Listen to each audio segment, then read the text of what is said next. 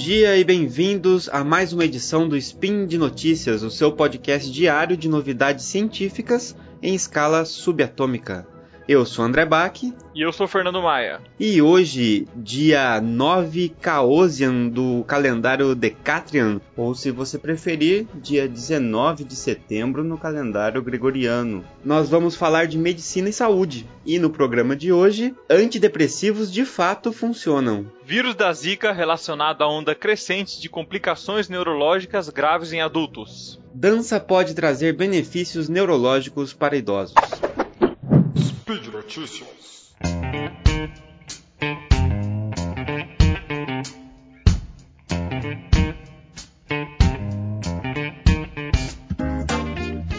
Fernando Maia, você já deve ter ouvido por aí algumas pessoas afirmando que ah, antidepressivos não funcionam, talvez eles só façam mal, não compensa utilizar antidepressivos no tratamento da depressão. E um artigo que acabou de sair né, recentemente, dia 25 de julho, no Molecular Psychiatry, é, saiu o um artigo dizendo, intitulado, né, a, a eficácia dos é, inibidores seletivos da recaptura de serotonina na ausência de efeitos adversos, mostrando então uma análise do citalopram e da paroxetina na depressão em adultos, né? O que, que esse estudo na verdade falou, né? Ele vem justamente discordar de um posicionamento que vem sido crescente dentro da área é, da psicologia, da psiquiatria, sobre a questão de que talvez os antidepressivos não funcionassem. Né?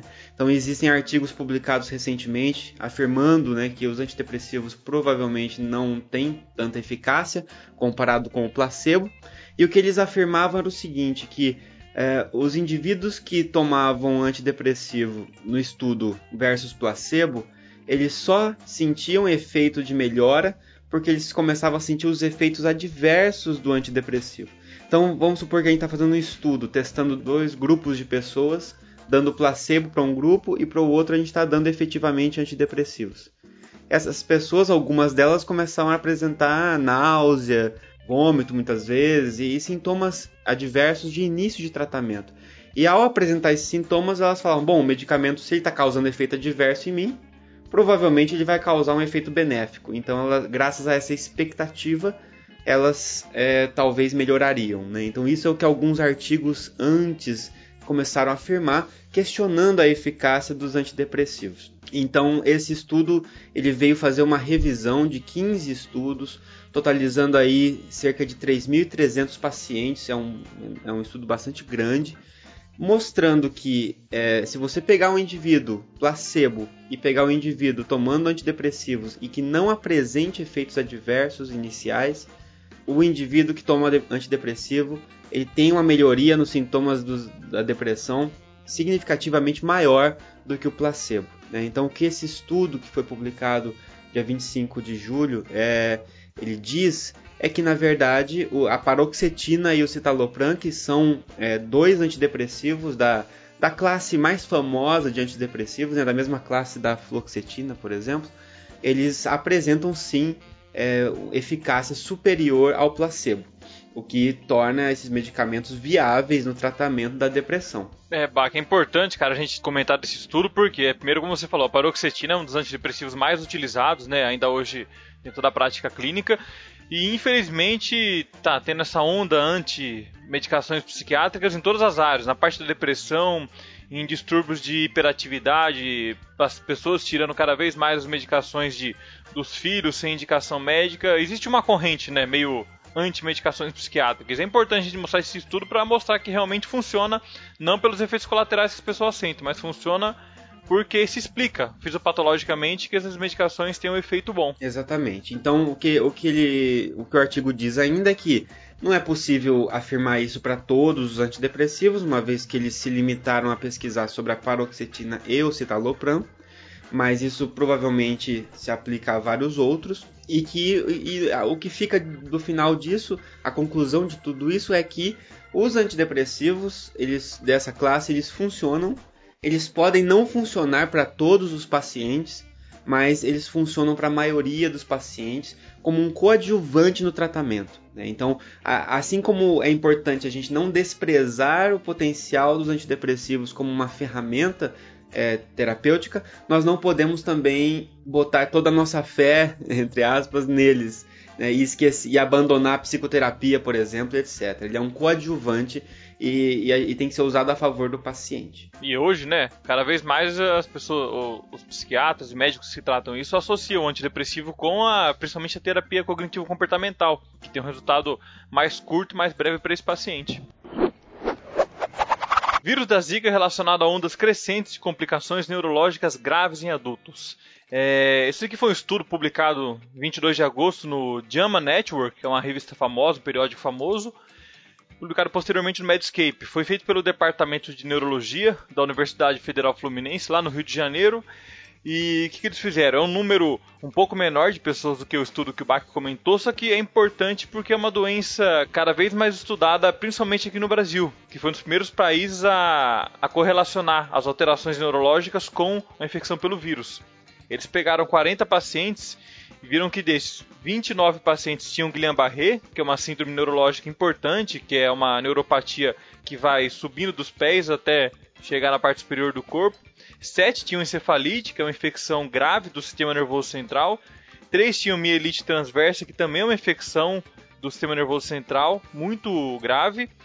E um tinha polineuropatia desmelinizante inflamatória crônica, ou seja, boa parte dessas pessoas tinham é, infecções e manifestações inflamatórias graves do sistema nervoso central.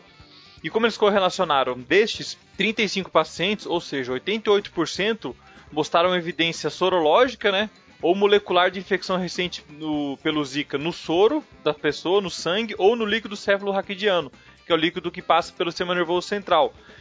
Mostrou que, na verdade, a correlação do vírus Zika não está somente em relação a, a recém-nascidos, a mães que se infectaram durante a gestação, mas também está relacionado com infecções graves na fase adulta. É importante a gente falar isso porque, infelizmente, a gente não tem nenhuma ação preventiva para ser tomada para evitar com que essas lesões progridam e aconteçam. Então, ou seja, se a pessoa for pegar o vírus e, e ter a manifestação neurológica, nada que a gente consiga dentro da medicina ainda consegue reverter essa progressão na verdade, é importante a gente investigar cada vez mais essas complicações tardias do Zika para poder descobrir um pouco melhor, entender um pouco melhor, conseguir tratar.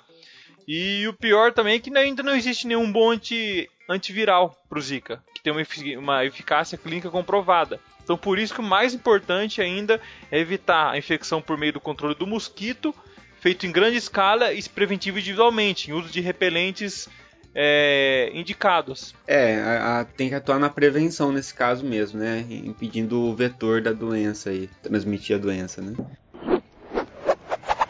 E para finalizar hoje as nossas notícias, a gente sabe que exercícios físicos eles podem prevenir ou até mesmo reverter alguns sinais de envelhecimento encefálico. Né? Eles ajudam a, a preservar é, o nosso encéfalo por vários motivos é, inclusive por aumento de algumas substâncias neurotróficas, né, aumento de neuroplasticidade e tudo mais. Porém, observando as atividades físicas né, que se pode executar, é, uma delas se destacou, que foi a dança. Né, até curiosamente foi a dança, mas a gente vai ver que faz bastante sentido.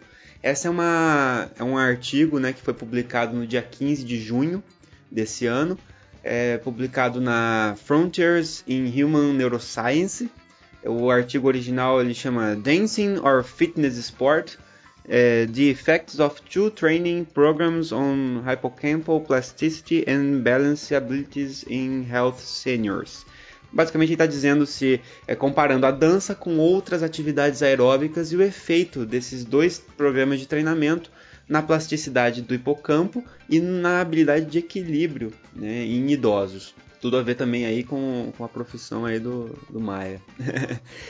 Bom, então o que acontece? É, a dança, segundo o artigo, né, e isso faz todo sentido, ela exige um constante aprendizado motor e cognitivo comparado com outras atividades com, nas quais acontecem movimentos mais repetitivos ou até mesmo mais no automático, digamos assim, né? Então, dessa forma, ela acaba sendo mais eficaz na indução de neuroplasticidade, né, inclusive em idosos, do que outras atividades. Então, eles compararam idosos de 63 a 80 anos de idade e um grupo com um dividiu em dois grupos. Um dos grupos participou, é, praticou dança por 18 meses e o outro grupo fez um treinamento aeróbico, exercício físico, pelo mesmo período, mesma quantidade de horas dedicadas.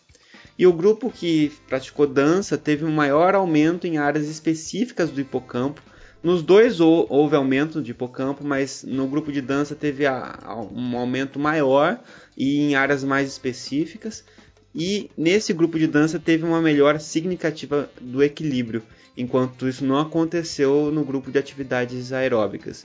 Então, provavelmente isso se deu ao fato de que a dança ela acaba aumentando a integração das informações visuais, sensório-motor e informações vestibulares. Né?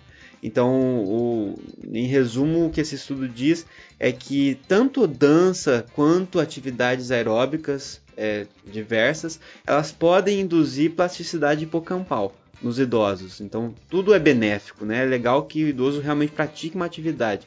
Mas apenas a dança, dentro desse contexto, aumentou capacidade de equilíbrio tão significativo. É legal, Max, ter mostrado isso daí, porque é até pra gente ver, né, a, a diferença do exercício aeróbico e pra dança. A dança tem um componente que é muito importante pro idoso, que é a integração social. E a gente sabe que boa parte dessas doenças neurológicas pioram, pode até agravar com isolamento, e fica um ciclo vicioso. A pessoa tem a doença neurológica, se isola e pelo isolamento piora a doença neurológica não consegue sair desse ciclo. Por isso que a dança é tão importante é, para boa parte das pessoas, para todos nós e principalmente para os idosos, já que eles sofrem daquela chamada síndrome do desequilíbrio do idoso. Eles têm uma informação visual, sensório, motor e vestibular um pouco menor, por isso que eles têm tendência a ter desequilíbrio. E o exercício principalmente a dança, vai ajudar muito na, na questão do equilíbrio. Cara, muito legal, até bacana você ter puxado essa parte social, né? Realmente o isolamento social ele atrapalha em muitos aspectos e tem impactos profundos até mesmo é, na, na, questão cognitiva e etc, né? E muitos exercícios a gente, a gente às vezes pensa no idoso e bota o idoso lá na, na fisioterapia, por exemplo, ou na hidroginástica. É, e às vezes ele não está interagindo com alguém, às vezes é um, alguém, um, um profissional particular só que está cuidando dele, né? E é legal que ele realmente pratique outras atividades também que seja em conjunto, isso é muito importante, tem toda a razão. Enfim, pessoal, é isso por hoje. Se vocês quiserem deixar comentários, sugestões, críticas, vocês deixem aí no post ou no e-mail contato@saicast.com.br. É, esse programa aqui, o Spin de Notícias e outros programas do Deviante, eles só são possíveis graças à contribuição do, do, através do Patreon né, do, e do Padrim. Então os links estão aí no post para que você possa contribuir e ajudar esse trabalho a continuar. É isso, gente, e até amanhã. Valeu, até mais.